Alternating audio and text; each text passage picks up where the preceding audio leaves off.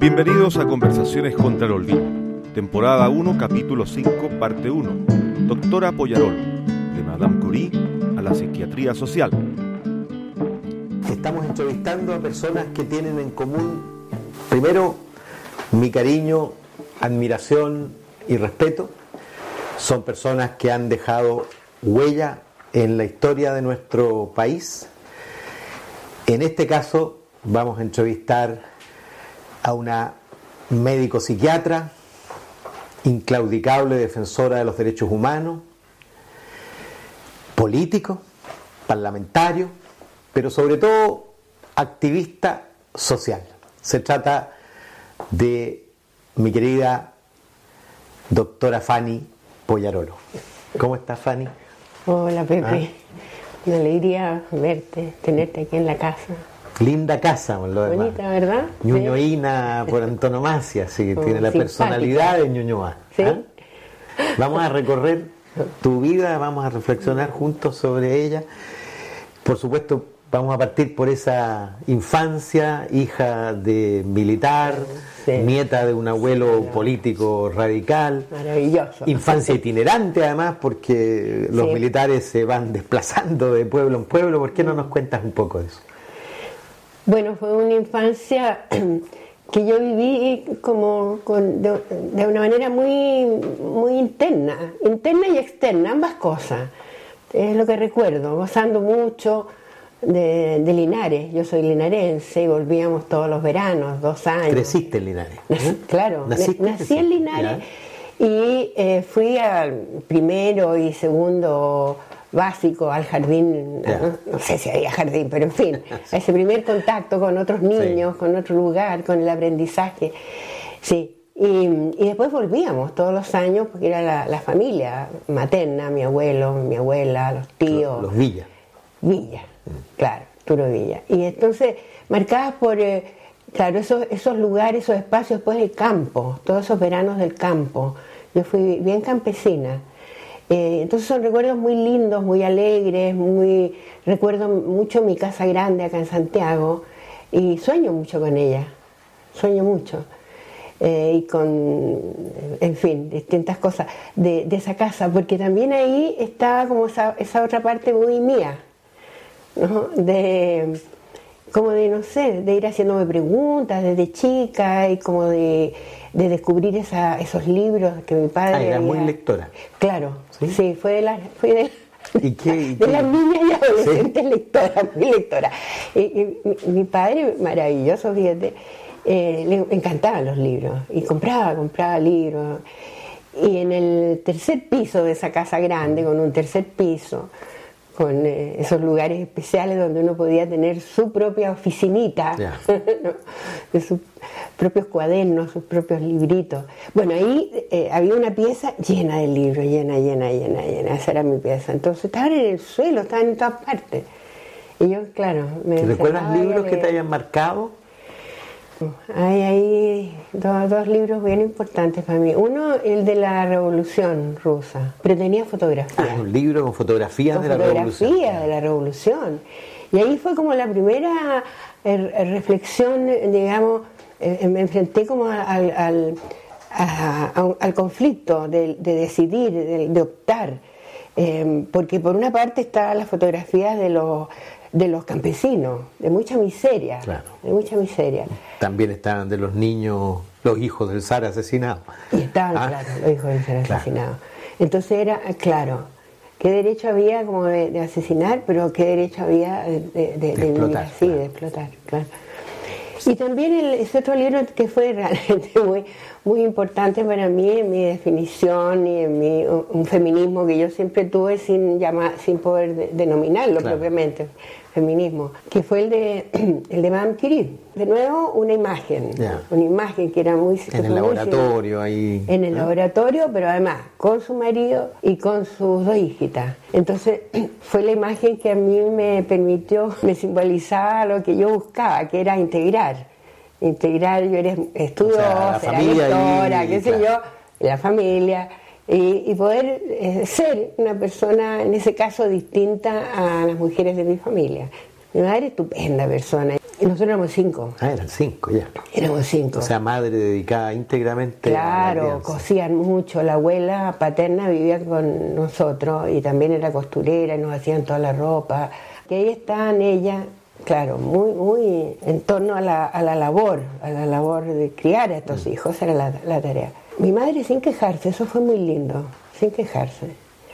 Mi abuela era regañona, y no me quería mucho a mí. Pero a mí no me importaba, fíjate, porque además había una, otra mujer muy maravillosa, la Irene. No supo nunca su fecha de nacimiento, quiénes habían sido sus padres. Ya. Y que trabajaba en la casa. Claro, los crió, crió a mi padre. Ya. Crió a mi Ah, padre. crió, ya. a la casa de la abuela Ya. paterna para acompañarla en ese tiempo, fíjate. claro. Fue parte de la familia, ella murió ahí, mi madre la cuidó hasta el final. Una mujer maravillosa, que no sabía leer ni escribir, pero a mí nunca voy a olvidar los cuentos que me encantaban. Mi padre y mi madre nos compraban libros de cuentos muy lindos y ella me los leía al revés, po, porque no lo Ah, inventaba. po, inventaba. Muchas veces Con los, con los- con los dibujos. ¿ah? A partir de los a dibujos. vestir los dibujos. No, ella me mostraba las otras dimensiones de la vida y que podía disfrutarse la vida. ¿Y tú cuándo, cuándo tomaste conciencia o cuándo asumiste que no ibas a ser como tu madre, tu abuela? Bien luego, fíjate. Sí, muy pronto. Sí, muy pronto, porque como te digo, claro, me gusta mucho leer. Ya a los 10 años era muy aficionada a la poesía, por ejemplo. Entonces yo me sentía mucho más identificada al el escritorio de mi padre, me gustaba mucho. Y yo admiraba a mi abuelo. Entonces yo, yo, yo quería tener eso. ¿no? Fue, fue intendente ahí en Linares, ¿no? Él fue intendente, los tres periodos, fíjate, de los gobiernos radicales. Él, él fue almacenero.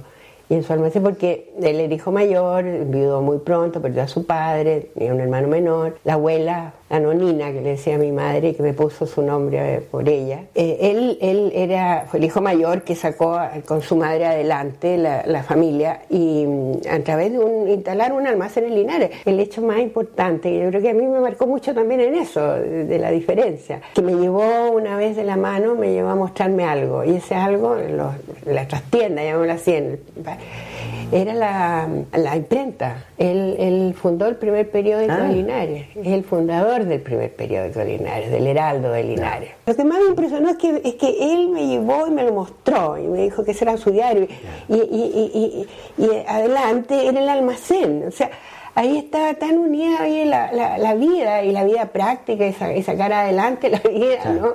Y sencillamente, y con esa sencillez del almacenero. y, Y detrás por otro lado, estaba- incidir en la cuestión eh, pública. Incidir, claro, la- el- las letras, el, el saber y el, y el también, claro, y el que se sepa. Y el, él el desarrollo Él intelectual. era autodidacta. Era autodidacta, sí. Fue muy querido porque unía ambas cosas. Eso, yo siento que esa, esa, esa visión integral para mí era muy importante. Y ha seguido siendo importante durante toda tu vida. Tremendo. ¿Ah? Tremendo. La integralidad para mí Sí. es como la esencia de la vida, fíjate. Sí. Y la he ido como entendiendo y ampliando. Ahora la vejez me sirve mucho para eso. Oh. Estoy, estoy contenta con mi vejez porque me ayuda como... Uno va integrando cosas Sí, fíjate. de sí. sus distintas Sí, etapas. impresionante. Y se va dando cuenta que de alguna manera hay una línea, una línea, entonces es muy lindo porque es como que va madurando aquellas cosas que difusamente las percibía de, de niña, adolescente. Y la adolescencia y el liceo, tú, tú estabas en el Ah, liceo la 7. adolescencia, claro. ¿Mm? Fue muy entretenido. Yo quise mucho mi liceo. Y, y bueno, fue esa adolescencia en que fue madura, fueron madurando estas, estas, claro, como intereses, llamémoslo así, ¿no? que yo lo- también los desarrollaba en el campo, leyendo. Ahora ahí recuerdo maravillosas esas tardes debajo de un sauce. Maravilloso. eras muy católica, Muy católica. ¿ah? Sí, Era católica de verdad. de verdad. Claro, de verdad. Y de fanática, porque yo encontraba que estas mujeres en mi familia, que tan católicas, que rezaban el rosario, Pero no que tenían no, nada, ya.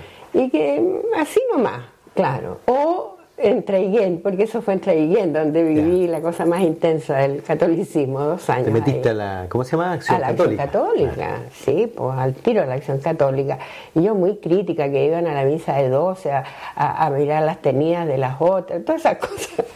y a pasearse después en la plaza, era bien entretenido en realidad, pero yo era una adolescente un poquito, un poquito fanática.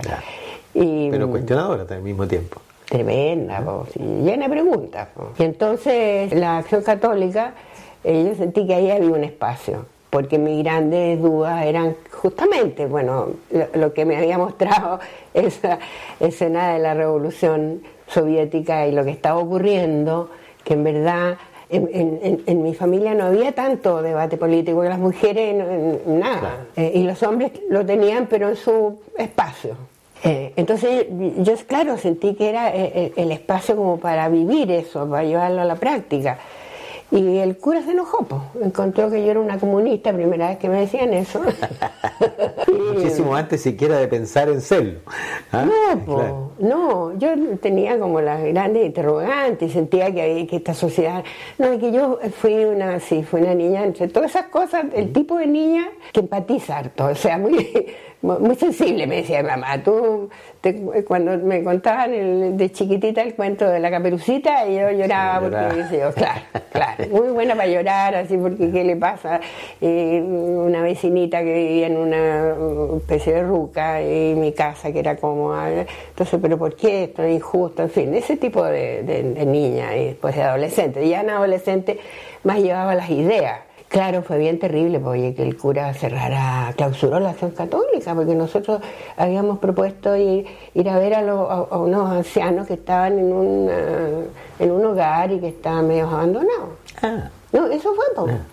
Era, era un poquitito, claro, conservador. Y cuando ¿De cuándo es tu ruptura con, con la religión, digamos, Mira, con la yo, iglesia? yo diría que ahí, ahí en- en- antes de entrar a la universidad, en, en esos dos años de Traiguén, en que además vi esta cosa tan tan hipócrita de otro, de otro cura que, que estuvo ahí en insinuaciones raras. Claro, toda la hipocresía fue lo que te... Sí, doble sí, estándar. el doble estándar, la hipocresía que no había sentido, sentía que, que la, la- la figura de Jesús me atraía, por supuesto, sentía, pero, pero veía todo esto y fue, y, y bueno, de pronto fui sintiendo que se me iba, se me ¿Y iba dejaste la- de creer junto Claro, con el dejar- alejamiento de la iglesia? Dejar de creer, Sí, claro. sí. Y me fui poniendo más, más reflexiva, más racional. En ese momento eh, comenzaba eh, el existencialismo, Sartre, Claro. eh, era ya bien importante. Había transcurrido la, la, la Segunda Guerra. Y, y eso me había hecho, me había golpeado mucho también. Sí. Y mi padre militar, eh, que los dos teníamos una relación muy cercana, muy cercana, yo lo quise mucho. Él fue, por eso es que hoy día, hoy día Pepe, es, es bien duro, fíjate, los hermanos nos decimos, ¿cómo, cómo podemos sobrevivir a este a esta manera de mostrarse, De el ejército? el ejército, claro. Con mi padre lo, lo vimos tantas veces de hablar del honor militar y de su amor por el ejército, pero por ese ejército, el ejército constitucionalista. ¿Y él, y él ¿no? tenía un grado? Era... No, él fue bien importante, importante. tan importante que perdió la, la comandancia en jefe, creo, se dice, digamos. Ah, pudo haber sido comandante él pudo en haber jefe, sido en jefe. Fue durante muchos años comandante de la guarnición de Santiago, se desfilaba y todo. Y, bueno, estuvo mucho aquí y, y cubrió muchos problemas, siempre tuvo un sentido social tremendo, tremendo. Eh, pero en la guerra, bueno, había una formación germánica del ejército. sea, eran hinchas de los alemanes, no de los sí. ingleses, Sí, ¿ah? fíjate. Claro. sí. Hacia el final ya fue. Sí, casi Entonces, todo- ahí yo tuve buena parte de Chile, además en todas partes seguían y ponían el filercito de los mapas. Tremendo, ¿Ah? claro. Y yo fui, claro, fui sintiéndome cada vez más crítica. Me acuerdo que estaban los- llegaron los poemas, de, el poema de Neruda, ese tremendo. España en el corazón. España en el corazón, no se me va a olvidar nunca. uno. Claro. Maravilloso, Sí. maravilloso. Padre me lo, me lo mostró. me Mi lo casa regaló, era llamada la Casa de las Flores, porque por todas partes estallaban geranios. Oh, sí. ¿Te acuerdas, Te- Federico? ¿Te acuerdas? te- Debajo de la tierra. No, precioso. Es tremendo. Tremendo. eso. Entonces, era un tiempo como que, que se abrían las reflexiones y por lo tanto también yo fui haciéndome eh, en, una, en una crisis también, eh, yo te diría racional. de no- de- creo que fui tomada, a pesar de que no es mi estructura, fui tomada por, el, por la razón, pero al mismo tiempo por una razón tremendamente humanizada con el existencialismo. Entonces, yo llegué ya eh, eh, incrédula, digamos, agnóstica Ya, a la universidad. a la universidad. Y ahí... Ante la Ante la universidad, porque universidad. me interesa mucho saber cuándo tú decides optar por la medicina.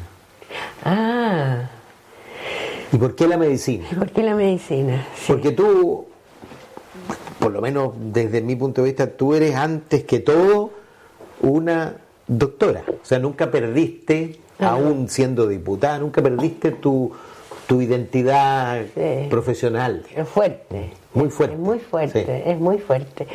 Yo creo que porque la medicina integra, integra dos, dos cosas que yo sentí muy fuertes también en mi adolescencia, eh, eh, toda la reflexión, en fin, que fue el, eh, el saber, el preguntarme y buscar respuesta, en cierto modo la investigación, ¿no? el conocimiento, llamémoslo así. Ya, o sea, la- el ahí conocer. la Marie Curie. ¿ah? Ahí estaba la Marie Sí. Curie, claro, claro. Con, con eh, el, el que ese saber sirviera, con el reducir la injusticia. Yo pensé en neurología, nunca pensé en cirugía, nunca. Ah, no, no, fíjate, no. Yo pensé en neurología y después me di cuenta que psiquiatría era lo que me permitía, y yo creo, no, no es que lo razonara así, pero sentí que eso, eso era, eso era. Y ahí yo era doctora, pero y servía, pero al mismo tiempo estaba eh, ayudando a otro a que exploráramos, que así lo veo yo claramente ahora, exploráramos juntos en un conocimiento que era muy importante, no muy importante para él, pero donde yo también iba como aprendiendo, iba desarrollándome, era algo. Entonces era como, no, la psiquiatría ha sido muy, muy, como valiosa la- síntesis entre esa Sí. vocación científica, la vocación por la persona, Por la persona. y la vocación por lo social. por lo social, por la justicia, la por un mundo claro. mejor, claro, eso siempre fue, fue muy fuerte, fue ese tipo de adolescente, sí. Estamos en la universidad, primero, segundo año, tienes menos de 20 años, te enamoras de un doctor, no sé si psiquiatra, ya a los que tenía unos 28 más o menos, Claro, ocho y años más. te embarazas contra todas las normas de la época. ¿ah? Así ¿Qué, es. qué te pasa? Porque primero, me imagino que la reacción de la familia no debe haber sido la, la más adecuada. Y luego, ¿cómo viviste de madre durante Estudiante. prácticamente toda tu, Carrera. tu estudio? Claro, sí. Bueno, yo había hecho un primer año y segundo, estaba empezando el segundo, eh, muy, muy bien, muy, eh, digamos, bien en el sentido de integrar, era... ¿Estabas contenta con la carrera que estabas Estaba estudiando? contenta con la carrera y además estaba contenta con, la, con lo que estaba ocurriendo en la universidad. Y ahí había un grupo de juventudes comunistas tremendo y otro demócrata cristiano. Estamos hablando de inicio de Ibáñez, ¿no? Del gobierno de Ibáñez. Sí. Y ahí yo, no- nos conocimos con, con Mario y fue una relación muy, muy, muy, muy fuerte. Ella era médico, psiquiatra, un- una persona con la cual podía como realizar todos estos aspectos que para mí eran tan importantes. Él era militante comunista, pensábamos igual, eh, eh, era, era una persona muy lectora, muy lectora. Yo creo que me conquistó con la primera invitación que me hizo a pisar hojas al parque forestal. Ya. ¿La psiquiatría vino, vino inmediatamente después de egresar? Sí, Sí. sí. Vino inmediatamente.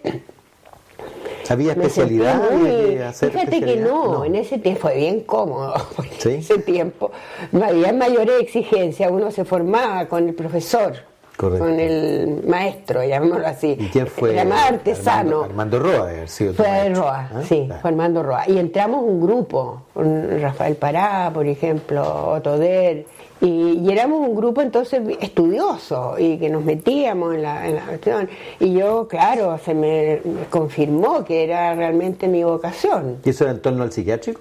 Sí, ¿Sí? sí, en el psiquiátrico. O sea, tú entraste a trabajar. A tra- entré a trabajar directamente y entré a ser, eh, a ser ayudante del, del profesor Roa. Y yo le hacía paso a mis alumnos. Ya. Y me gustaba mucho. Hacía, em- después rápidamente empecé a hacer clases también, a presentar enfermos. Yo la verdad es que estuve, ahora me doy cuenta, revisando para atrás, Sí. estuve justo en, el- en la época en que se estaba comenzando a, a plantear estas nuevas visiones, mucho más holísticas y donde la relación, el intercambio, la lo que yo ahora le doy tanta importancia, la intersubjetividad, estaba como iniciándose la década del 60, ha Sí, sido pues, una década. eh, eh, Pero en Francia los estaban sacando de los psiquiátricos y volviendo a la familia, Los me empezaba todo Sí. un debate, toda una cosa, otra mirada. Y a todo esto la sociedad se había ido radicalizando, vinieron las elecciones del 70, Claro. Tú ya llevabas varios años ahí en el- trabajando en el psiquiátrico, entiendo. psiquiátrico y en la universidad, en la en la universidad. Universidad de Chile, incluso en la católica, fíjate, porque Roa me quería mucho. Ah, sí. Lo asumí y realmente fue una experiencia súper linda también ahí en la católica.